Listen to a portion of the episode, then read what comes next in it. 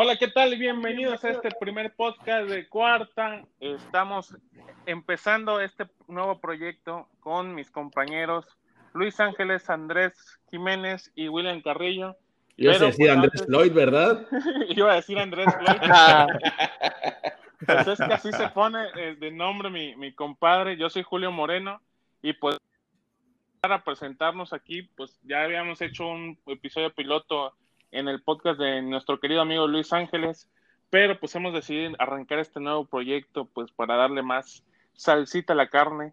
Entonces ahí Andrés, mi querido Andrés Jiménez, si quieres presentarte, hablar un poco de ti para, para darle pie a este asunto. Claro que sí. Eh, mi nombre es Andrés. Este, muchos también me conocen como Floyd. Eh, pues yo he trabajado en la comunicación eh, digital en la parte política desde hace ya casi cinco años. Este, y he tenido el gusto de trabajar con estos otros tres caballeros. Este, y bueno, pues me he formado bastante en este medio y creo que los cuatro en general eh, hemos tenido experiencias muy hermosas. Este, no sí, estás, muy bien formadito, Andrés. Sí. Déjalo terminar, William. Que no, ya terminé. bueno, ya, ya corrí. Muchas gracias, Andrés, por presentarte. Qué, qué, presentación tan, tan elaborada la tuya. Y ahora vamos a presentar al estimadísimo Luis Ángeles, que también es un estratega y pues ahora sí que, que experto en marketing digital. Luis, adelante. ¿Qué onda? Hola, ¿cómo están? Yo estoy desde Tulum, Quintana Roo, aunque soy regiomontano. Eh, bueno, a mis 41 años de existencia tengo como 20 ya de estar trabajando en agencias de marketing eh, que ahora le llaman experiencial, antes le llamábamos BTL, en coordinación de festivales, promos, ya saben, expos y después brinqué al mundo de la comunicación digital, parte de ella en la comunicación política, que fue donde tuve el gusto de conocer a estos tres finos caballeros. Y hoy estamos aquí reunidos para platicar si todo sale bien semanalmente de comunicación política, marketing y otras cosas similares. Y otros temas. Es correcto. Y, por, y no menos importante, pero casi al último, mi estimadísimo William Carrillo, que también es un experto en la parte digital, principalmente en el tema de inversión y publicidad. Y pues nada, ahí William, adelante. Ah, es correcto, pues yo, este, yo estoy en Mérida, soy de Mérida y vivo en Mérida, pero eh, yo estuve el gusto de conocerlos trabajando en Monterrey, hace unos años estuve ahí.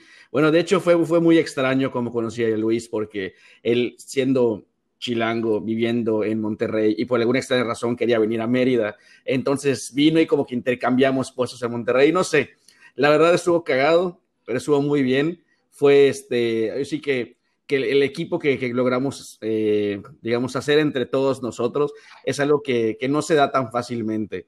Y pues la verdad me da un chingo de gusto que estemos haciendo este proyecto y pues vamos a ver cómo va saliendo todo porque, porque hoy sí está, está jugoso el tema. Hay, hay un chingo, de cosas esta semana, ¿eh? Así que hay juguito de dónde sacarle. Por eso Julio está tan contento hoy. Exactamente. Exactamente. Y pues nada, nada más, ahora sí Preséntese usted, la estrella, la, la, estrella de este programa. Por favor. Inigualable.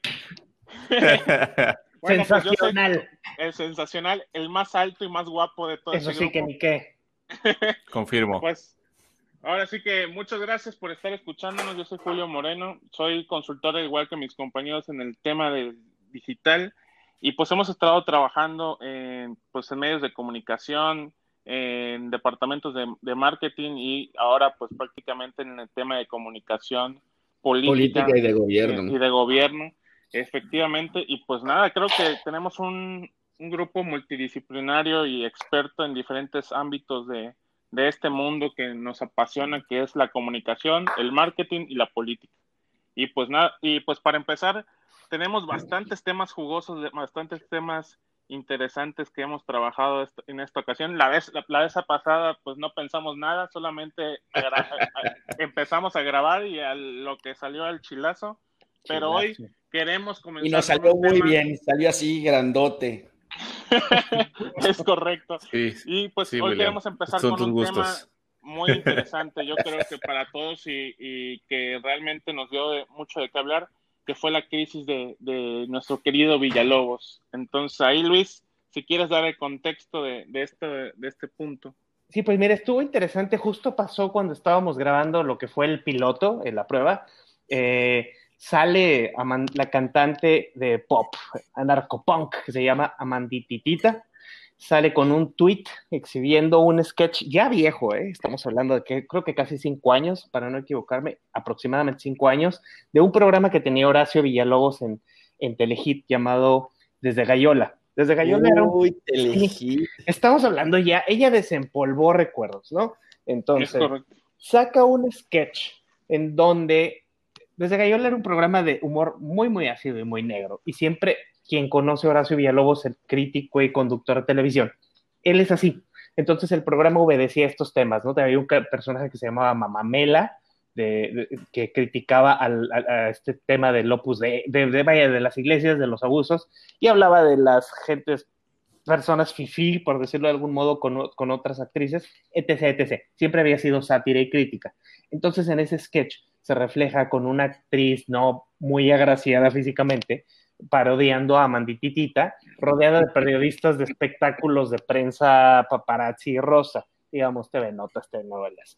Long story short, el peor es que en cierta forma el sketch ridiculizaba a Mandititita y ella brinca a acusar en público a Horacio Villalobos y el programa. Entonces, se pone caliente, se viraliza, como decimos, el tweet y empieza no nada más la gente a responder, empieza a responder gente ya como la actriz Claudia Lizaldi, contesta también un actor eh, Polo Morín, este, y se suman otras cinco o seis personalidades más. Tampoco te creas que estoy hablando de estrellas, ¿eh? digamos, gente nivel B. A hablar de que ah, Ana de la Reguera. De, como de, de, estrellas de cable, si le quieres Estrellas de cable. La única figura grande que sí brincó fue Ana de la Reguera que digamos, sí es como que ya ha tenido sus roles en Hollywood y demás. Entonces empiezan a decir, sí, a mí también me ha ridiculizado, a mí también me ha ofendido, ha criticado, y entonces se empieza a hacer lo que conocemos como ya una viralización, y para Horacio Villalobos y su figura, podríamos decir que era una crisis mediática. ¿Por qué creo que es importante que platiquemos de este tema? No pasó ni unas, un lapso de dos horas sin que él agarrara su teléfono y se pusiera a grabar y dijera, a ver, aquí va. Se brincó un tweet de un programa muy viejo, de un tema pues nuevo que es la discriminación, que no debería ser nuevo, pero por, fin, por primera vez lo estamos abordando y en serio en el país. Y entonces él dice, lo que acabamos de platicar, desde Gallola un programa de sátira, bla, bla, bla, bla, bla. Yo soy crítico de medios, dice Horacio Villalobos, nunca se ha intentado, la intención nunca ha sido de ofender a las personas, sino su trabajo, en lo cual está 100% correcto. Y estas personas, sí, en efecto, empezaron a decir, alguna vez me criticó, alguna vez me ofendió, cuando en realidad siempre la crítica aborda al trabajo mediático que estas figuras ah, hacen.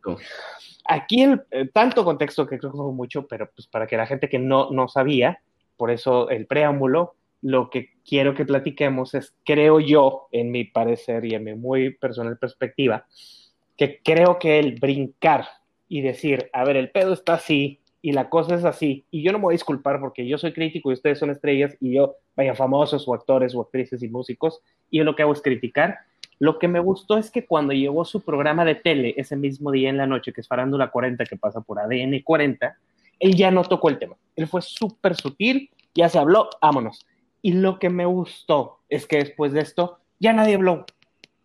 O sea, entonces Mm, Creo yo que demuestra algo que, lo que por lo que nuestro trabajo anteriormente me ha reflejado, somos muy partidarios de cuando hay una crisis, por los cuernos y en caliente, porque así la apagas el fuego y, se, y qué fue lo que pasó con Horacio Villalobos. O sea, después de eso, ya nadie habló y se acabó y tan se acabó el berrinche de Mandititita y de Ana de la Reguera y pam, pam. Entonces, ustedes, ¿cómo ven si el tiempo de reacción a una crisis inmediato sirve o no? Pues si me permites comenzar a opinar al respecto. Por Creo que siempre hemos sido partidarios de, la reacción inmediata, no una reacción por la, por ahora sí que, por la intensidad del momento, sino una reacción consciente, pensada, analizada y con argumentos. Yo creo que, que eso es lo que siempre ha distinguido principalmente a Horacio que a pesar de que puede ser la persona más crítica y más culera del mundo, siempre tiene los argumentos bien claros sobre por qué está diciendo tal o X cosa. Sí. Por ejemplo, hablemos de, de, otros casos en los que él ha estado, y creo que uno de los más recientes fue eh, en el momento de, de, la academia, que pues yo también estuve ahí siguiendo más bien el tema de cómo manejaban las crisis y el hecho de que él abordara los temas de manera muy puntual y de manera frontal, eh, pues le ayudaron muchísimo. Yo creo que siempre ha sido un, hito en su forma de, comunicar, eh, que es bien claro. O sea, esto es lo que yo, yo creo de, esta situación y no voy a volver a hablar del tema. Se, se acabó. No le voy a dar más vueltas. Si quieren preguntar, pregunten, pero yo no les voy a contestar. Y eso es creo que una de las cosas que, que, que dejan pues un punto muy específico para que la gente no tenga margen de opinión adicional o más bien de interpretación fuera del contexto que él quiere eh, expresar, ¿no? Que creo que eso es lo más importante. Pero entonces, por ejemplo, si consideran que vale la pena, eh, o sea, bueno, es que también habría que ver, ver en qué momento se considera una crisis, porque también tenemos que tener en cuenta algo, no, puedes, no podemos permitir que las demás personas dicten nuestra agenda. Entonces, en el momento en el que nosotros estamos diciendo, ok, vamos a responder a esto, es porque le estamos dando importancia a lo que está sucediendo. Claro. Entonces, a lo mejor de, depende mucho del tema, de cómo está, incluso de quién es quien te lo está diciendo, porque no puedes nada más estar brincando y responderle a todas las personas que no estén de acuerdo contigo. Claro, y, y de hecho, algo que, que, tiene, pues este, yo honestamente Horacio Villalobos lo tengo como un buen comunicador de tema de espectáculos y y de otras situaciones en las que a veces él se mete que no necesariamente le competen a su zona de expertise, pero que las aborda bastante bien. Ah, que, el rifle. No, pero, pero siendo honestos, si, si hablamos de, de, de, comunicadores de espectáculos, creo sí. que de los que tienen mayor nivel de seriedad y de argumentos muy específicos al momento de comunicar es él. Es que o mira, sea, él no Julio, hace crítica al Chile hueca como una Sí. Patti Chapoy, por ejemplo. Eso no te estaba molestando. Es que mira, la neta. hay, Yo sé que es chido Villalobos. hay un punto interesante ahorita que, que estamos cromándolo. Este, eh, por ejemplo, este hombre, en el caso de este hombre, él es abogado y él estudió teatro. Entonces dices, te estás hablando, estás hablando de una persona culta, ¿no? O sea, en primera, sabe que no la va a cagar rompiendo ninguna ley porque es abogado, punto. Y aparte el background de que estudió teatro en Londres, o sea, que no es cualquier cosa, te da un poquito más a que, como dice Julio, llega acá, como el mismo Horacio dice, una persona que antes era manicurista, lo estoy citando, ¿eh? manicurista de la Narvarte y ahora está en un programa de espectáculos y creo que el background de la persona tiene mucho que ver. Oye, pero igual aquí va la cosa. Pues, seamos honestos. Todo este desmadre empezó con, este, con, con lo de Chumel y con, la, eh, con él con Apred. Entonces, de ahí empezó a saltar para otros lados, pasó que Doña Betty pone el tuit en el cual decide que no está bien que, que salga Chumel en el, en el, El foro, sí. se cancela en el foro, se arma el desmadre, empiezan a haber trending topics a favor y en contra y todo durante varios días, salió lo de Villalobos y de repente dices, ok, pero ¿por qué atacar a cierto tipo de, a ciertas personas? O sea, regresamos a lo mismo. Díganme a mí, yo no confío en lo personal en nada, en una sola palabra de que salga de la 4T. Y para mí el tipo de comunicación que hacen es totalmente como, ¿cómo te podría decir? Es, eh, es, es totalmente de agenda. Es eh, como una especie, no, no, no es publicidad, es como promoción, pero se me hace como que- ¿Propaganda? exactamente. Se hace como una especie de, de, de, de propaganda semicomunista todo el tiempo y siempre tratan de pegarle, o sea, tratan de ver lo que está pasando y le pegan exactamente a las piezas que ellos necesitan estar bajando. Por ejemplo, miren, hace poco fui al doctor este, con mi esposa, digo mi esposa pues porque es los demás que escuchen no les importa cómo se llama, todo, así que X, fui con ella y este, y de repente estábamos sentados en la sala de espera y estaban poniendo, no sé si es hoy o no tengo idea, una de esas pendejadas que ponen en, ¿cómo se llama? En, en, el canal de las estrellas. Y aparece el sketch más pedorro y pendejo que he visto en mi vida, se llama El Indio Brian. Y dices, güey, ¿qué pedo? Le andan armando de pedo a Chumel por pendejadas que dijo antes. Le andan armando de pedo a, a, a Villalobos por pendejadas hace cinco años. Pero ahorita a cadena nacional hay un cabrón que literal se, se viste como si fuera eh, una especie de cantinflas chafa y nada más está hablando como ñero, o sea, es, es una estupidez, es una estupidez en cadena nacional pero como ahí no hay ningún problema. No, pues es que la, televisora de ahorita es la consentida. Exactamente. Ya bendijo, ya bendijo este, el viejito santo a Televisa, entonces no hay ningún problema ahí y por eso no les caen. Pero pues eso es lo que sea, ese tipo de propaganda. O sea, yo en lo personal no me creo ninguna de estas coincidencias que de repente pasan. Claro. ¿Tú cómo viste, por ejemplo, Andrés, en tu experiencia y lo que viste en el caso? Cuándo es bueno brincarle y cuándo es bueno, o sea, porque William tocó un punto muy importante. William lo dijo. A veces. Yo siempre toco la parte más importante. Porque le encanta agarrar la delantera y lo sabemos perfectamente. Pero en el caso, en el caso de. Eh, tocó un punto, coño, tocó un punto de decir, a veces no le vas a prestar atención a un enano, ¿no? No, no dejar que crezcan los enanos, como dicen, Claro. No, no, no. Este, son, este, perdón, son, son personas, este, es, gente pequeña. La gente pequeña, no vas a dejar que la gente pequeña. No está bien dicho, es, es, es, es hate speech, por favor. Perdón, perdón, que la gente pequeña crezca o que sea grande, porque, por ejemplo, si brinca un blogcito a atacar a alguien, ¿le brincas? Pues no. O sea, tú, ¿cómo, ves, cómo viste en este caso y en comparativa a lo que has visto? ¿Cuál es tu punto de vista? Pues mira, la verdad es que no estoy tan como en el mundo del espectáculo, entonces así que yo te puedo opinar sobre Horacio Villalobos, pues la verdad es que no. El caso tampoco así como que me sonó tanto, sí le vi un poquito, pero en realidad nada. Este, pero en la experiencia, eh, cuando eh, eh, lo más importante que te tienes que fijar, creo yo, en, o sea, en primera instancia es si la persona que está hablando de ti es relevante o no. Eh, o sea, relevante para ti, relevante para tu comunidad, relevante para eh, tu interés este, y el interés de tu audiencia. ¿no? Eh, número dos, este, si está, o sea, si está, cuánto tiempo tiene de haberse enviado ese mensaje, esa publicación, y revisar en turno la cantidad de impacto que puede estar generando, es decir, interacciones, comentarios, bla, bla, bla, bla.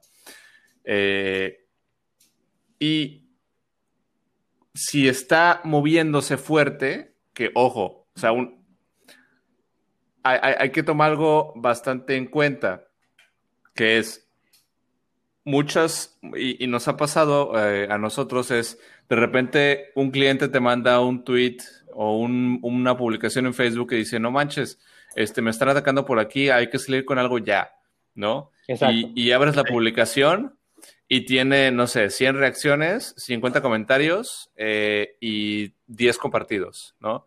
Que, o sea, cifra de crisis no es, ¿no? Eh, entonces, lo que dices, mira, eh, ahorita no hay ningún medio público que lo haya retomado este tema, ¿no? Número uno. O sea, el hecho de que los, o sea, los medios serios eh, o que, sean relevantes a tu audiencia, no sé, te voy a poner un ejemplo, eh, desde Reforma hasta Sopitas, güey. Si Sopitas no agarra ese tema, eh, pues, güey, o sea, no, no, si, o sea, si, no hay medios que lo hayan agarrado, entonces no es necesario. Sí, o sea, lo dije por cualquier ejemplo, o sea. Sí, pero por ejemplo, yo nada más quiero especificar que a veces ni porque sea un medio grande que lo replique quiere decir que esté impactando. ¿Por qué? Porque pues puede ser inclusive que el medio esté pagado y que esté sacando la información, pero si no es relevante para la gente, pues no se va a viralizar y no va realmente a ocasionar un impacto. Y de esto hablamos, por ejemplo, como ahora pasando al siguiente tema de, nuestra agenda informativa, el tema de los, de los intentos de hackeo del día de ayer. No, yo te iba a decir al revés, te iba a decir al revés. Vamos a pasar, ya que estamos hablando de hate speech, ¿por qué no pasamos mejor a eh, los que se van a el, boicot contra Facebook ah, y de ahí bajamos a hackeo. Andrés, suéltate con el contexto, Andrés, tú que eres el, más millennial hipster digital de los cuatro, por favor.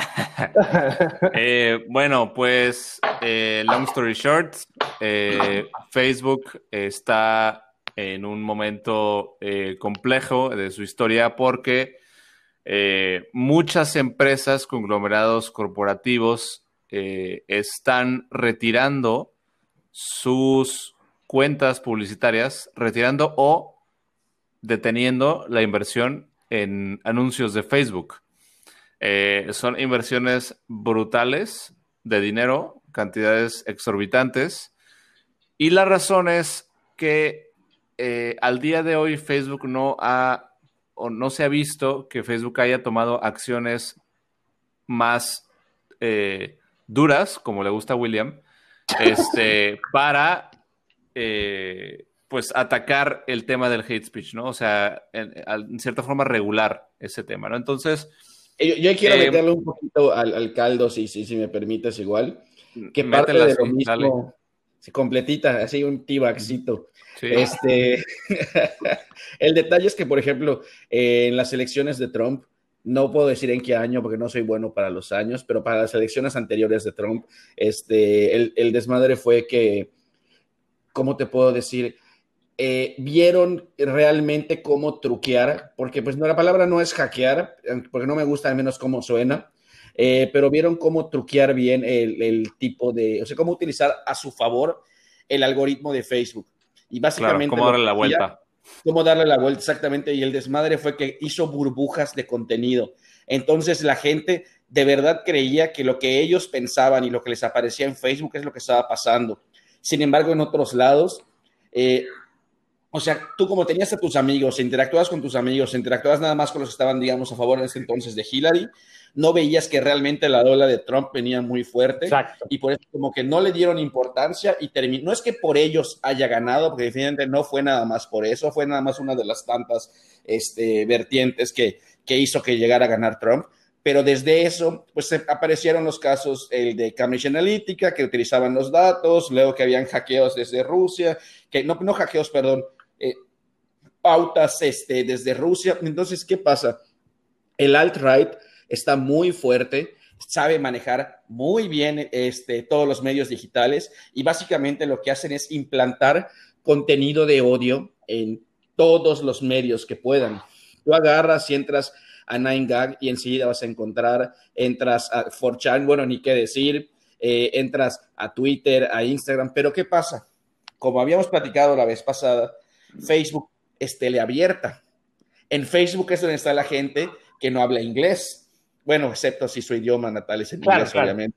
Este, en Facebook está la tía, está el, incluso el abuelito, el que lo que ve se lo cree. Entonces, estas empresas, pues, o sea, yo no sé, yo no sé si estoy a favor o en contra, la verdad, eh, pero esas empresas, pues ya se dieron cuenta de que si Facebook no está haciendo absolutamente nada para regular este tipo de contenido, pues este tipo de gente que tiene menos defensas digitales, si lo quieres decir, es más susceptible a caer en ese tipo de información.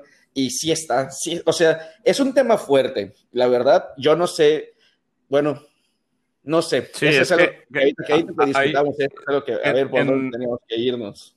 En, en, respuesta como a este tema, eh, Facebook publicó un artículo que la verdad, o sea, está bueno. Y dice, eh, ¿quién debe decidir qué es el hate speech en una comunidad online global? O sea, y, te, lo pone bastante fuerte, ¿no? O sea, cómo... Eh, es, es, como, es como el gran hermano, o sea, es, darle el poder a una entidad para regular este tipo de cuestiones y, y definitivamente decir, esto sí lo permito y esto no lo permito, en, en contextos tan políticamente y socialmente volátiles. Exacto. Entonces, eh, ahí, ahí, o sea, me, me, gustó mucho este artículo porque eh, te da, te, te, explica un poco qué es lo que hace Facebook y luego cómo, o sea, te explica como la complejidad que es el, el tratar de catalogar algo como, como este, pues un comentario de odio eh, y es, bueno, si, si, si yo digo, este, fagot, exacto. no, eh, en, fag, sí. es, exacto, fag, o sea, puedo decir fag y fag este, en Estados Unidos puede ser eh, un hate speech, ¿no? Pero eh, si yo soy de, de, Inglaterra, el fag es un término común para el cigarro. Exacto. Entonces, o sea, ¿cómo, cómo, puedo yo distinguir? Exacto, güey. O sea, ¿cómo sé, ¿cómo sé que esto es hate speech y cómo sé que esto no es hate speech? Entonces, imagínate la cantidad de personas que tienen que estar 24-7 mirando todo el contenido que la gente eh, reporta ¿sí? Y, que muchas veces ese contenido que reportan no es, eh, eh, digamos que no aplica para el reporte que hicieron, pero sí aplica para otras políticas que, que violaron, por ejemplo, ¿no? Este, y entonces te arroja toda la complejidad que tiene. Necesitas saber contexto. O sea, número uno, ¿cuál es el contexto de este comentario? Número dos, ¿cuál es la intención del comentario? O sea, ya, ya es, o sea, yo puedo usar palabras eh, relacionadas con, este, con discurso de odio, pero eh, mi intención puede ser el, un llamado general a la reflexión, ¿no? Ah, y, el utilizar este, ¿te acuerdas? Ajá, pues o sea, eh, es, llamar a la reflexión y decir, ah, ok, o sea, están estas palabras o están estos términos de que por qué, por qué digo faggot, este, y fag no puede significar X, ¿no? Este, supongamos que es, una publicación en Facebook. Mi intención evidentemente no es eh, incitar el odio, sino es, es invitar a una cierta reflexión. Por lo tanto, eso ya no califica como hate speech. O sea, no es nada más la propia palabra en sí también, ¿no? Es cuál es la intención que yo le estoy dando con, con esto, ¿no? Y además... veo un punto importante. Ah, bueno, síguele, síguele, síguele. No, dale, dale. Dale, Julio. Ah, bueno. este, yo un punto importante también que Ahorita hay gente de piel demasiado delgada y todo lo que ve le molesta. Hay gente que de verdad que ningún chile le embone y no hay ni de dónde. Y hace poco estuve, eh, cuando de hecho cuando sacó su último disco, Kanye, le dije, bueno, vamos a prestarle atención, vamos a ver qué tanto pedo es de Kanye. Empecé a oírlo y sí, la neta, como productor es muy chido. Y empecé a ver qué pedo, por qué todo lo de Trump. Y, y, y él, y llegó un punto en el cual dijo algo que me encantó y dije, oye, pues es que este cabrón tiene razón no sé si él mismo sea un personaje, no sé si él de verdad se crea sus cosas, pero este punto es importante. Él tiene el derecho de ser republicano si quiere. No por el hecho de ser negro, tiene que ser demócrata huevo. Ese es un, entonces, gran punto. exacto, entonces a mí se me hizo una genialidad, estoy totalmente de acuerdo con él. O sea, ok, puede ser que los republicanos, no todos obviamente, pero bueno, puede ser que en ese momento el que esté ahí esté representando algo que no va de acuerdo con todos los demás, pero Hillary tampoco proponía nada interesante para él. Entonces, ¿por qué él tiene que ser a huevo demócrata? Sí. Eso no está bien, o sea, él, está, tiene en todo su derecho de poder ser, de poder votar por quien quiera. Y ahí tengo un punto, William. Checa. O sea, checa. Por ejemplo, algo que decía Andrés ahorita. O sea, ¿qué es justo y que no y para quién. O sea, por ejemplo, yo sigo en Twitter porque de repente pues hay que seguir al enemigo y hay que hacerlo. Yo sigo en Twitter a un ex senador de Estados Unidos que se llama David Duke, que estaba en el Ku Klux Klan. Es un hombre de extrema derecha, digo, no hace falta decirlo, es, es obviamente racista hacia la gente afroamericana y hace poco vi la película y estuvo muy buena. Sumamente antisemitista, sumamente antisemitista. O sea, de hecho ahorita su odio de él eh, su odio de él, ¿eh? su odio ha dejado de ser hacia la gente afroamericana y se ha enfocado mucho en, el, eh, hacia lo antisionista y lo antisemitista. Entonces, la mayoría de lo que es el alt-right, o sea, la nueva derecha, de, que, son los pro-Trump, están muy cargados hacia el cristianismo. Entonces, ¿por qué también ha de ser malo si estos cuates de Arkansas y de Alabama y de lo que es el Bible Belt, de, Mississippi, toda esta zona, si ellos son cristianos y están en su derecho de hacerlo, y a alguien le ofende que decir, oye, Trump está, que no lo está, ¿eh? pero vamos a suponer, dentro de la máquina propagandista están diciendo, Trump es cristiano y ponen una imagen de Trump casi casi en un óleo con una Biblia, no es malo, ¿eh? O sea, estamos de acuerdo que no están haciendo ningún, ningún, no están, no están diciendo ni nigger, ni fagot, ni nada. Es simplemente están diciendo que Trump es un caucásico pro Biblia. Y entonces lo que pasa es que esta gente progre, los chairos gringos, los progres, los liftards, que ya habíamos dicho, quieren que a huevo vaya Zuckerberg a crucificar a quien está enalteciendo a lo que el gringo llama la familia tradicional. Entonces, es una línea extraordinariamente delgada de estar diciendo esto es malo. Pues para quién, cabrón, para mí no, ¿no? Pero por ejemplo, por ejemplo, es justamente lo, que estás comentando. Eh, al final de cuentas, también existe un derecho universal que es el, o sea, bueno, digo derecho universal, pero es un derecho que, que se tiene en muchos países que es la libertad de expresión. Exacto. Y creo que también entre tu libertad de expresión puedes expresarte de la forma que tú quieras, aunque a algunos no les parezca, y al final de cuentas es algo en lo que se expresan y lo que tienen en común con cientos de, personas. Digo, al final de cuentas, obviamente no estamos a favor tampoco de, del discurso de odio, pero si es un discurso de odio que va dirigido para justamente gente que tiene el mismo, la misma afinidad de odio, por así decirlo, con, contigo, pues no tiene nada de malo. O por ejemplo, yo voy a aterrizarlo a un caso muy particular del término puto en México, que normalmente ah, se usa a, un nivel, eh, digamos, coloquial, que estoy de acuerdo que no es correcto el, el uso, pero en mi caso particular, eh, yo lo usé hace poco en Facebook y por eso me bloquearon 24 horas. Exacto, en una discusión que aparte te aseguro, Julio, que conociéndote, no estabas ofendiendo a una persona homosexual. ¿Verdad? No, claro. Claro que no. No, para nada. Estabas diciendo, como en la canción de Molotov, puto a nivel cobarde. No, puto de, una homofobia, ¿no? Por cierto, feliz trae a todo el mundo, perdón.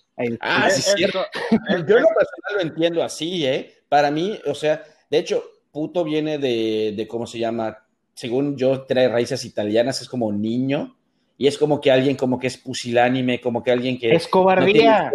cobarde, exactamente. Eso es lo que yo entiendo. No, eh, o sea, y en la mayoría de los casos así es como se utiliza. sí, claro, al menos en México así lo utilizamos. Pero, por ejemplo, ok, entiendo que, justamente Facebook ahorita acaba de aumentar el, en su algoritmo la fuerza o, la determinación de, en automático estar bloqueando a la gente que tiene cierto discurso de odio. Porque si hacemos una referencia, obviamente, y esto lo vamos a ver, yo creo que paulatinamente vamos a ver más cambios en estas últimas semanas que, o en estas semanas que se vienen, porque imagínense solamente... Sí, sí, sí, en donde tú quieras, William. Pero puntualmente y ahí yo entendería mucho el cambio de, la neutralidad que tenía Facebook, que va a ir desapareciendo conforme la élite, pues que prácticamente es la que lo maneja a, nivel económico. Por ejemplo, Disney si deja de hacer publicidad, estamos hablando de 210 millones de dólares, de mil, de mil millones de dólares que, que se invierten anualmente. Entonces, es una cantidad estúpidamente elevada de dinero que implicaría incluso que, si esas pequeñas compañías, vamos por decirlo algo, esas pequeñas compañías podrían llevar a la quiebra a la plataforma. Y es donde empieza a, ver es un buen dato, Julio. Mira, perdón, aquí tengo a la mano para no andar adivinando. Estamos hablando las compañías importantes que están retirando, como ya mencionó Andrés, su publicidad o al menos pausándola en lo que es el grupo Facebook que acuérdense que también es Instagram y que también es WhatsApp, ¿no? Digo, para la gente un breve recordatorio. Ahí te van algunos de los grupos que están diciendo que ya se acabó, al menos por ahorita, el apoyo. Es Starbucks, Grupote, Unilever, Coca-Cola, Honda, Hershey's, el grupo Diageo que controla las marcas más importantes de bebidas alcohólicas del mundo, Pepsi, Verizon, Levi's y, las, los helados Ben Jerry's, solo por mencionar algunos. Estamos hablando de 8 mil millones de dólares en total. Las acciones de Facebook bajaron 216 puntos cuando casualmente todas las de los grupos que ya cancelaron la publicidad se fueron para arriba. Entonces estás hablando de un indicador económico sumamente poderoso. Sí, por ejemplo, solamente el, el propio gobierno de Estados Unidos, acá tengo el dato, está invirtiendo un promedio de 51 millones de dólares mensuales, porque, ah, el, dato, sí. el, dato, que está, que está dando, que lo estoy leyendo aquí en Mercado 2.0 es por inversión mensual, ni siquiera... Entonces, básicamente es un millón de dólares por estado. Exacto. Y, por ejemplo, Disney invierte a nivel mundial 210, este, 210 millones de dólares al mes. En publicidad nada más, con ellos. En publicidad con ellos. Y estamos hablando que Disney además abarca ESPN. Y estamos hablando que también ya abarca Marvel. Sí. O sea, está ah, Star Wars. Todo, o sea, todo, todo, todo lo que es consorcio o el corporativo de Disney es prácticamente que se estaría retirando. Y pues no solamente hablamos de eso, por ejemplo, eh, digo, estamos hablando de CBS también, que, dicen que, podría retirarse. La empresa Wix, que es prácticamente la plataforma mainstream de, de desarrollo web, que también tiene 32 millones de dólares mensuales de inversión y digo, al final de cuentas estamos hablando a lo mejor de que las compañías... Y si no me molestaría que se vaya Wix, ¿eh? No, a mí tampoco, pero... es más, que se vaya a la el, el problema, el problema en, Wix no es en Facebook, es en YouTube. Si se va a YouTube no tengo pedo. que yo que no pago el, el, premium ahí, pues está medio castroso, pero bueno. Eh, ¿alguien, ¿alguien, paga el premium? ¿Conoce? Yo conozco a una persona que sí paga yo tu premium. Yo también pero estamos hablando de uno a probablemente 30 en comparación con Spotify u otros servicios. Ah, huevo. Es mínimo. A mí me encanta, me encanta YouTube Music. Es, mi favorito. YouTube Music. Dijo nadie nunca. No, no, no voy a decir algo. Para, para nivel comercial. A ver, dilo, dilo, dilo. Es, es, más barato que. E, es interesante esto porque una persona justo me lo acaba de decir. Yo no lo conozco y no lo uso. Yo tengo Spotify, como probablemente ustedes también. Pero me dice que en YouTube Music la ventaja, nosotros por ejemplo tenemos cuenta familiar, el negocio de mi esposa, mis hijos y yo tenemos cada quien sus cuentas en sus diferentes gadgets. Y es un problema a la hora de sincronizarlo o que si alguien estoy... Y que ese problema no lo tiene YouTube Music. YouTube Music es una cuenta, un login y vámonos. Y no te va a estar diciendo, eh, ya hay muchas cuentas. No. Ese es un tip que hay que considerar. O sea, lo tiene y este chavo es usuario y me, obviamente lo estábamos troleando porque, güey, eres probablemente una de las dos personas, así como los güeyes que le van al Atlas, ¿no? O al Necaxa, este, que, te gusta y es tu música. Pero sí, me dio ese punto, habrá que ponerlo a discusión en, en alguna otra ocasión, como dice la gente de Linares. Sí, realmente yo creo que, que que todo lo del tema, y no solamente estamos hablando de, Facebook, que, está sufriendo con todo el, tema de, poder tener la capacidad del, del hate speech, sino que también pues, esto implica todas las plataformas digitales, ¿no? O sea, si empiezan a, tomar esta medida, las compañías no solamente las van a tomar con Facebook, están comenzando con esta porque pues es donde más invierten. Pero, al final de cuentas es con todas. no están comenzando con esta donde pues, entraron donde están impactando más. bueno, con esta. ¿Con cuál quieres que comience? no, fue en YouTube hace unos años. ¿No se acuerdan de todo el desmadre de los, de los youtubers que les bajaban las cuentas? Pero, eh, eh, hablaban y luego que YouTube Kids y la mamada y que no sé qué, o sea. Pero es que, es, es que ahí no fue por, por, por realmente que las, las compañías dejaran de, de invertir, sino que invertían y obviamente como no tenían canales que no incumplieran ciertas políticas, pues obviamente se había mermada la cantidad de inversión, pero eso es más por, por detalles técnicos y de su misma configuración, por así decirlo, de publicidad que tenían ese problema. Y por ejemplo, en este caso, eh, Google en específico, Google Inc., para ser más claros, pues tuvo que hacer una serie de, adecuaciones y que no solamente impactan en, eso, sino que también impactaron a los propios creadores de contenido, que los mismos creadores de contenido dejaron de generar el mismo nivel de contenido que a, su vez impacten en el tema de publicidad. Pero pues ahí es un tema eh, completamente distinto que sí tiene que ver con, con un poco la presión de las compañías para eliminar en, en, esa ocasión datos de terrorismo, porque fue por terrorismo que, más que por discurso de odio, que se hizo esa, ese, esos cambios radicales en la plataforma. ah, mira. fue diferente porque acuérdate que fue cuando la época de, la, de las grandes masacres en escuelas y... Eh, ah, tienes toda la razón. Entonces ahí fue que ellos subían sus videos y que decían que iban a hacer esto y que lo otro, y habían unos youtubers que igual, bueno, pero yo regreso a lo mismo, tiene que ver todo con alt-right, tiene que ver todo con la este, NRA, este, o sea, todo, todo está conectado, entonces pónganse sus... Sí, la verdad es que nos guste o no, e, el hombre, Brad Parscale, que es el director de la campaña, ahí voy a cromarlo para que no me vayan a molestar, el director de la campaña de Trump en la anterior y actualmente es una persona muy brillante. Lo ha sabido mover muy bien. Yo, por curioso, y la verdad, porque son muy buenos. No, no he tenido el gusto, pero ojalá sea la oportunidad un día. Dicen que es alto, entonces debe estar interesante el tema.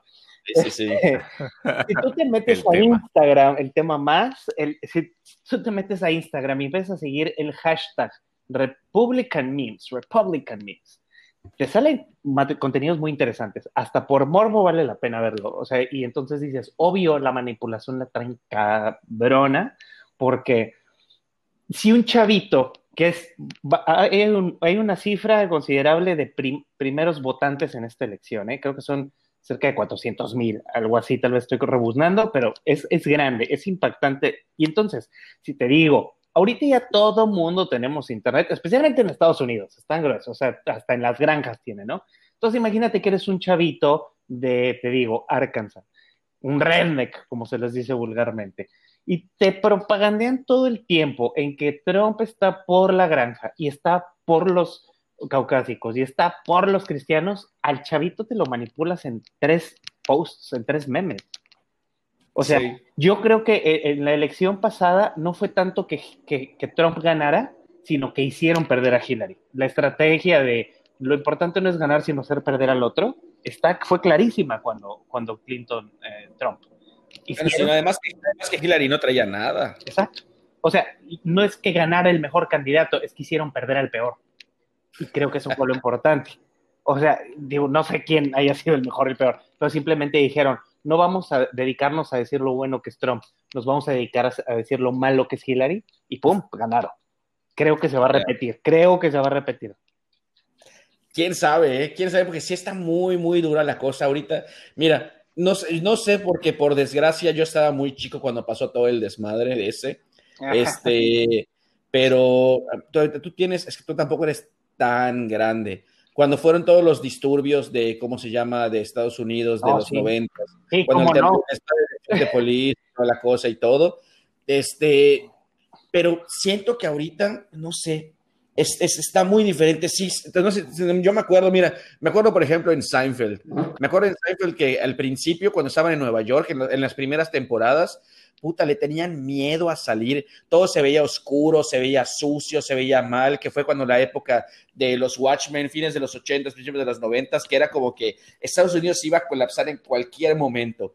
Y de repente se empezó a ir para arriba, para arriba, y de hecho las últimas temporadas de, ¿cómo se llama?, de Seinfeld, ya sabías Nueva York todo iluminado y bonito y con gente por todos lados y todos felices, o sea, y siento que ha ido así, pero de repente, en estos últimos años, desde que entró Trump, ha estado muy duro el pedo de la violencia, ha estado muy duro el pedo del odio racial, o sea, eh, y, bueno, o no sé si siempre ha estado, pero como ahorita tenemos tanta conexión. No, yo, creo que hoy, o sea, especialmente estos tiempos, la neta sí ha estado muy cabrón. Yo creo que es el, este último stretch del gobierno de Trump ha sido un caos para él. Y yo creo que ahí es donde puede radicar la victoria. Ojo, sí. Biden está en la verga, honestamente. Eh, para mí es, ¿eh? es, un, es, un, candidato, es terrible. O sea, no, recuerda, no sabe nada, no recuerda nada de lo que dice en sus putas entrevistas, pero este, vamos a ver qué tal se comporta. Tenemos dos terribles candidatos en Estados Unidos y vamos a ver quién es el peor de, peores, básicamente. Eh, pero bueno, este... Mm, me late, me late ese, ese, cierre al tema. Eh, yo creo que los dos son muy parecidos y va a estar bueno los cocolazos, va a estar cerrado, como ninguno de ustedes. Este, ya dedicaremos un, programa. Ya dedicaremos un programa a las, a las elecciones gringas y a las elecciones también. Puta.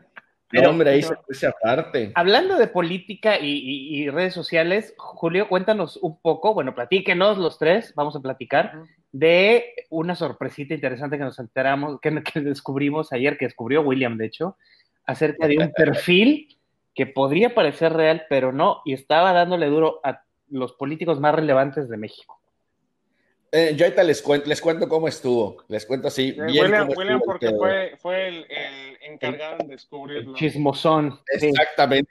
No, hombre. No, no, no. Es que de repente estoy ahí, pues ya sé, es un sábado en la tarde. Ya habías terminado de hacer todo, tenías tu chelita, te estabas relajando. Y de repente me manda un mensaje a uno de mis clientes y me dice, oye, ¿por qué me quieren bajar mi cuenta? Y yo, ah, ¿cómo que te quieren bajar tu cuenta? Sí, mira, es que me llegó esta notificación. Y yo, ah, qué raro, deja entro. Aquí va, pues nosotros normalmente en Facebook siempre nos andamos peleando eh, con, como es, bueno, ya saben, o sea, aquí no hay ni de dónde, probablemente todo el mundo lo ha hecho, este, o lo ha visto, y es normal que los, a los políticos siempre hay como que, eh, ¿cómo te puedo decir? No, no, no odio, pero siempre hay exactamente, hay como que eh, la gente se ensaña mucho contra ellos y si, por ejemplo, eh, no les responden lo que quieren o sienten que les estás haciendo injusto o algo, te pueden reportar algo y te pueden reportar alguna publicación y pues si, cierto grupo de gente se organiza para hacerlo, pues te puede llegar una notificación. Y dije, bueno, podría ser, no creo, pero podría ser. Entonces yo agarro, abro mi celular, encuentro la notificación, le pico a la notificación me dice, oye, ¿sabes qué? Este, si te, han reportado esta publicación tuya, entra aquí para que veas qué hacer, le pico al link, entro y me sale una, este, una interfase idéntica a la de Facebook que me decía, confirma aquí para poder, este, para que puedas mandar tu, tu ¿cómo se llama? Para que mandes una, eh, eh, digamos, una aprobación de que sí eres tú, de que sí es una página real, para que no te demos este, de baja la, la página. Y entonces cuando le pongo confirmar, me aparece un recuadro para loguearme a Facebook. Pero dije, no mames, estoy en mi celular, qué hueva. Y además, como lo abrí desde WhatsApp o desde Telegram, dije, voy a abrirlo en, ¿cómo se llama? En Safari, donde tengo mi usuario y contraseña guardado. Le pongo abrir y de repente veo arriba que decía que, está, que no aparecía el HTTPS, de hecho decía no seguro, aparecía en rojo. Y luego, al momento, que es, ah, para los que no sepan, HTTPS, cuando es que va al principio de la URL, es un protocolo de seguridad el cual te dice que si la página donde vas a entrar es segura, que tus datos no pueden ser robados y que todo esté en orden, pues debe de aparecer HTTPS al principio. Y en este caso no. Entonces ya regresé todos esos mismos pasos y empecé a ver y me di cuenta que era básicamente una, una página de Facebook que estaba compartiendo todas las últimas actualizaciones de los perfiles de los políticos este, mexicanos. Y lo que hacía es que parecía que era una notificación de Facebook, pero cuando entrabas y hacías clic y llegabas al final de los pasos y te suscribías, te robaban tus datos, obviamente, y se quedaban o con tu cuenta, o con la cuenta, o con la página. Y empezamos a revisar y a revisar y a revisar y básicamente a todos, o sea, yo, yo tengo la teoría de que armaron una especie de macro que lo que hacía es que eh, buscaba en, Facebook cualquier persona que tuviera eh, la palabra político en su, digamos, en, en su información, pues, y lo que hacían era compartir automáticamente esa publicación con el texto que hacía parecer que era Facebook el que te lo mandaba. La neta estuvo fuerte, pero por alguna extraña razón no sonó en ningún lugar y lo más cabrón de todo es que ahorita, justo antes del podcast, ahorita que estábamos entrando, quise entrar para revisar cómo estaba y están eliminadas todas las publicaciones. Es como si no hubiera pasado nunca. Y sin embargo, ayer habían fácil. Yo, quiero, yo quiero agregar a, lo que estabas comentando, William. Realmente no empezaron con cuentas políticas, empezaron con cuentas eh, de gran comunidad y creo que dependiendo de las páginas que tuvieran como interacción o tuvieran la relación, ya ves que te hace las recomendaciones, estuvo efectivamente a lo mejor automatizado macro, porque en un intervalo de menos de una hora es que se hizo todos los shares. Eh, sí, claro, estuvo muy cabrón. De esa, de esa forma. Y lo que me pareció interesante es que a ti te haya salido en automático la, la página de phishing y no la, la página que era la, la intermediaria, porque de manera intermediaria estaba una página de un Telegraph, o sea, ni siquiera una página de un Sí, sí, esa es la que a mí me apareció primero, y luego la de phishing. Que realmente, pues desde ahí ya sabes que, que no va por ningún sentido, porque es importante aclarar para todos los que nos están escuchando que Facebook únicamente te notifica y todas las notificaciones realmente oficiales de Facebook se van a la eh, área de incidencias o la bandeja de incidencias que tiene la, en, la misma plataforma. exacto, en la misma interfase de Facebook, nunca te saca de Facebook. Exacto, y algo, algo que me dio mucha risa es que la, la página todo el tiempo aparece como, como activa, como conectada, entonces a lo mejor sí la automatizaron. Y yo lo único que hice en el momento de que nos notificaste y entramos a ver la página es mandarles jajaja, ja, ja, se mamaron, ¿cuántos ya cayeron? Les mando un inbox con ese mensaje. Eh, y creo que... Daba miedo, era este, no nosotros, porque yo sé que nosotros no íbamos a caer, o sea, desde... Los clientes, es el tema. Pero los, imagínate, exactamente, imagina tu cliente, tu cliente es un, es un papá, tiene, no sé, 50, 55 años, no le medio entiende, de repente agarra, le lee y dice, oye, me quieren bloquear mi cuenta y en vez de que agarre y dice, bueno, pues es sábado en la noche, vamos a llamarle a la agencia, no, le dice a su hijo, oye, ¿me ayudas con esto? Puta, entra y de repente ya tienen todos los datos. O sea, eso es, eso es algo, eso es algo fuerte. ¿Quién sabe cuánta gente habrá caído? Y, sabes qué es lo, qué es lo, lo mejor o lo peor? Que en específico ese ataque, yo sí tengo ahí como que bien identificado que, definitivamente vino de, alguna operadora o alguna empresa que está trabajando en, Yucatán. O sea, que está trabajando con algún cliente de ahí y que empezó a hacer el phishing mezclado con, con otras páginas para pasar, sí, para pasar desapercibido. Mm, ¿Por qué? Porque las, las, primeras páginas que compartió con Solo ese tipo de estrategia fueron puros yucatecos y comediantes yucatecos, este, hicieron unas novatadas, o sea, eso se evidenciaron grande porque pues evidentemente, valga la redundancia, este, salió todo el sur y luego, ay, como que pues métele a Narro de Zacatecas y al Faro de Jalisco y, entonces ya, pero no borraron, como dicen, algo que es un tip, chicos, borren sus huellas cuando vayan a hacer alguna babosa de ese tamaño porque luego les sale caro el tiro. Sí, y esta estrategia realmente la copiaron porque ya existe la misma metodología eh, que sí lo hacen, pero con políticos gringos. Y hay una página que se llama exactamente igual. O sea, clonaron una estrategia, pero la clonaron mal. O sea, de que se pasaron de lanza. No, no la supieron armar. Ahora aquí va, esto yo, yo tenía esta discusión con una persona ayer, este, que ¿para qué quieren los datos? ¿De qué les sirven? ¿Ustedes qué creen? ¿Qué opinan? Pues, pues para vender la página. para manipular o tratar de, quedarse con la página, es que sí es posible. Porque si tú eres un administrador de la página, e incluso si, te, por ejemplo, eh, vamos, a suponer, William, que tú eres el administrador madre de, una página, aunque un business tenga la propiedad, tú ante Facebook se hace la reclamación, como eres el perfil madre de, la página, puedes reclamar para que eliminen el business que está como propietario a través de la plataforma adecuada y quedarte tú con la página e inclusive revenderla. Yo, por ejemplo, tengo un, eh, ahora sí que por el, el, trabajo me ha tocado pues hacer investigación en el mercado negro e incluso puedes encontrar páginas de políticos mexicanos y perfiles de políticos mexicanos a la venta en, en, en estos mercados negros que fueron vulnerados y ni siquiera se dan cuenta porque en algunas ocasiones te venden, te quieren vender perfiles que están activos.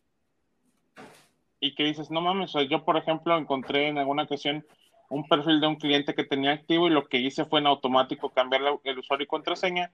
Y lo que me di cuenta después de hacer ese cambio es que bajaron la venta de ese perfil. Quiere decir que ya tenían acceso al perfil y nada más estaban esperando hacer la transacción para hacer todos los cambios y desentenderse de, del perfil. O sea, ¿por qué eres tan malandro, Julito? ¿Por qué eres tan malandro? No le entiendo. no, o sea, pues es que realmente parte de cuando tú tienes que hacer procesos de, protocolos de seguridad, tienes que saberte todas las malandreses. sí, por dónde te pueden pegar. Exacto. no, no vas a poder tener un proceso de seguridad elevado. Y eso es algo que, que me queda clarísimo. Y creo que, que justo es algo que, que, puede suceder con cualquiera.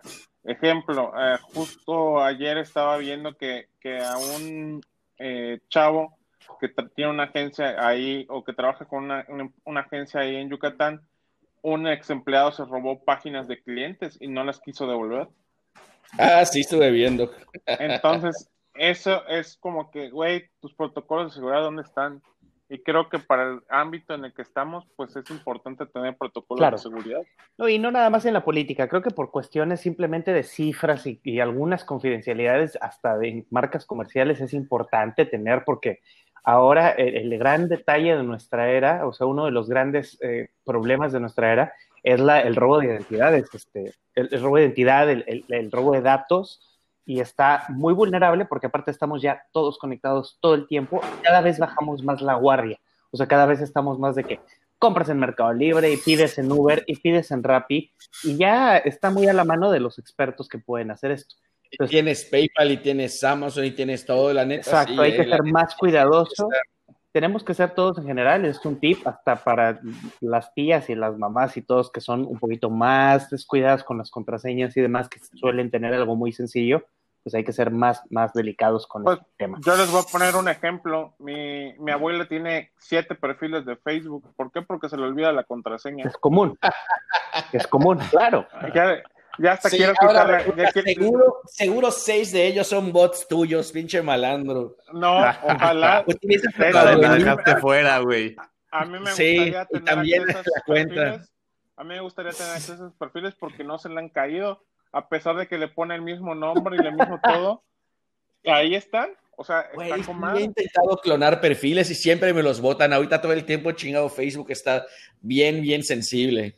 Bueno, eh, al final de cuentas yo creo que el tema de la seguridad es súper importante y que creo que es parte de, de esto que estamos hablando del hackeo. ¿Por qué? Porque realmente es un hackeo que, o sea, alguien que está trabajando en esto no va a caer, pero definitivamente Exacto. clientes o, o parte del equipo del cliente pueden caer y pueden vulnerar las cuentas. Por De hecho, no te vayas lejos. Es- No. nada más Sí, déjame escucho, te escucho, te escucho, te escucho. que, que por eso es incluso importante y creo que es algo que debe tomar conciencia todo eh, aquel que nos esté escuchando de, de que no hay que poner a todos de administrador, sino que Ujú. realmente hay que hacer un uso adecuado de los roles de las páginas. Y ya pues, Exactamente, exactamente. Eso, eso es a donde quería llegar. Porque mira, mira, yo sé que nosotros, nosotros que somos consultores, que somos los estrategas, no vamos a caer. Eh, con todo y que yo llegué, necesité, llegar hasta casi el segundo o tercer paso para darme cuenta. Pero pues sí estaba obvio. Ahora aquí va un empleado propio. Imagínate que sea la persona de atención. Pues, o sea, para los que no sepan, igual luego nosotros aquí en- en- en comunicación de gobierno, este, se, se utilizan, o sea, los perfiles son muy separados. Es una persona que se dedica literal nada más a responder todos los comentarios como si fuera este, la administración o el, el candidato o el, el, ¿cómo se llama? O el, el- la la persona dependencia. exacta dependencia. Y esa persona tiene acceso. Y esa persona, si lo ve, puede ser que quiere entrar y lo puede hacer. O sea, a mí fue lo que me preocupó, fue los perfiles más bajos, los mismos clientes, o a veces incluso, que es muy común, tienen acceso a las redes sociales, los consultores políticos, pero no los digitales. Normalmente son señores cincuentones, sesentones, que no saben nada de digital, pero este, ¿cómo se llama? pero, pero están ahí y tienen acceso y puede ser que ellos mismos intenten entrar. O sea, eso es lo que me preocupó del tema de ayer, que sentí que al menos a mí no había tocado ver algo así. Es interesante. Sí, no. Hay que ser más cuidadosos Definitivamente. Y hay que ser más, nosotros incluso, especialmente nosotros, tener los ojos bien abiertos porque, como dicen, siempre hay uno que va un paso adelante y pues, hay que tener Exacto. harto cuidado. Te- le- mis queridos amigos, les tengo una mala noticia. Ya estamos rozando la hora. Qué rozón. de- del podcast y nos quedaron temas pendientes. No sé si, si pues ahora sí los, los dejamos para el siguiente episodio y quieren dar conclusiones finales. Me de lo que late, hemos me late. platicado. Podemos, Sí, me parece bien. me late a mí también. yo quiero, yo sí quiero que la próxima semana William nos platique, aunque sea, aunque sea que se los resuma, todo lo que se vio en el evento de Apple, porque William tiene la capacidad de traducir a humano lo tecnológico, entonces sí lo dejamos pendiente y, lo platicamos. Entonces nos despedimos. Y, de, mi, parte igual eh, eh, tuve la oportunidad de estar en un seminario de comunicación electoral e institucional con el nuevo contexto de la, de la nueva normalidad, que creo que hay algunos puntos interesantes que... que eh, no llegamos. Eso es muy bueno. Hay que, hay que arrancar, la próxima semana hay que arrancar con, con esos dos temas, hay que ponerlos en la mesa, como ven. Me, parece, me parece muy bien. Concluimos, pues empieza. Bastante bueno. Bastante bueno. Bueno, yo nada más para concluir, quiero, eh, ahorita en lo que platicábamos, eh, yo siendo personal, lamento el deceso del hijo de Romero Hicks, acaba de fallecer, lo acaba de denunciar, y bueno, es una pena, es, es, es, una pena, no me imagino el dolor de perder un hijo, debe ser terrible. Entonces se le manda un gran, gran abrazo a toda su familia y de verdad que esperamos que, espero que, que pronto superen este golpe que de antemano sabemos que va a ser casi imposible. Entonces un abrazo a la familia. Y eh, bueno, un feliz mes del orgullo de la comunidad LGBT plus a todos. Eso, con eso me quiero despedir y gracias a los tres. No, pues yo creo que sí, me, me iría a tocar ese tipo de temas porque al final de cuentas nosotros como responsables del tema de comunicación en muchas cuentas políticas privadas y demás, eh, a veces es como un tema o un issue incluso con los, con los clientes de, de que si se toca, no se toca, por qué no se toca, por qué sí se toca. Y creo que podemos esclarecer a veces las posturas que tomamos y por qué incluso eh, se maneja o no de una u otra forma ciertos mensajes o ciertos lenguajes en esos temas, ¿no? Eh, que creo que son de importancia y parte de la, de la revolución que, que se vive eh, hoy en día a nivel mundial con el tema de la aceptación, tolerancia y demás. ¿no? Va pues, a ver qué, qué cuentan los cibernautas. Gracias. Me parece bien. ¿Quieres? Andrés. Bueno, pues agradezco a todos aquí mis compadres y a toda la gente que nos escucha. Este, y sin duda nos llevamos muchos temas de tarea, muchachos. Este, creo que de aquí partieron varios eh, que los podemos desmenuzar, como le gusta a William desmenuzarla.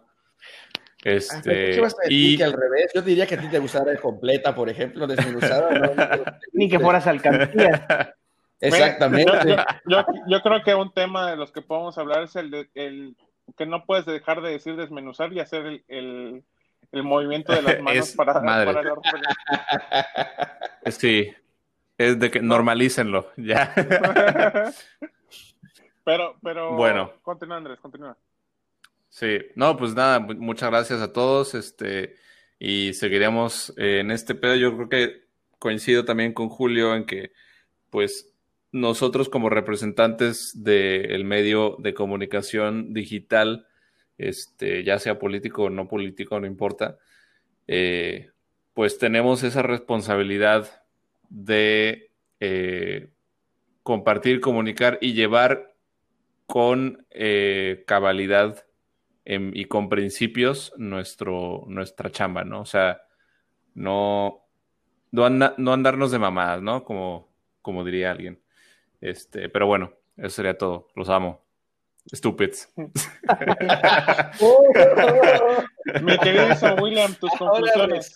Ahora resulta, No, pues este, realmente conclusiones, ¿qué podría decirte? Primero que nada, eh, creo que la dinámica sí tendría que ser tres temas, 20 minutos, porque definitivamente 15 minutos no es suficiente.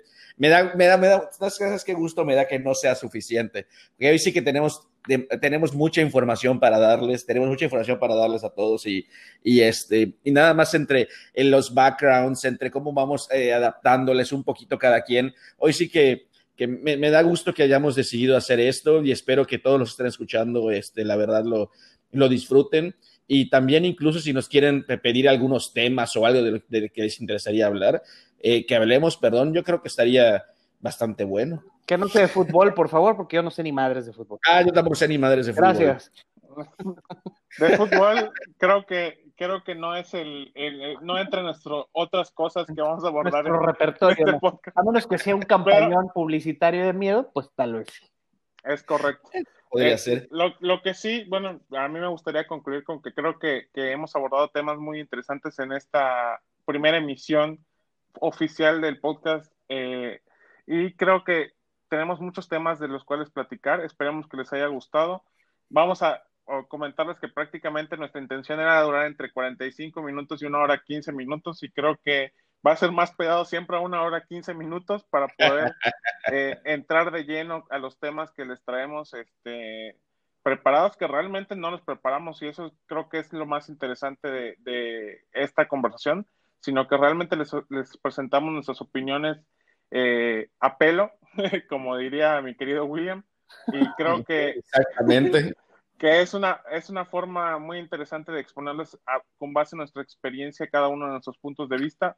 Y bueno, no nos queda más que despedirnos y nos estamos escuchando la siguiente semana.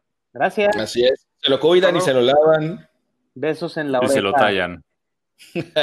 Besos en la oreja a todos. Bye. Bye.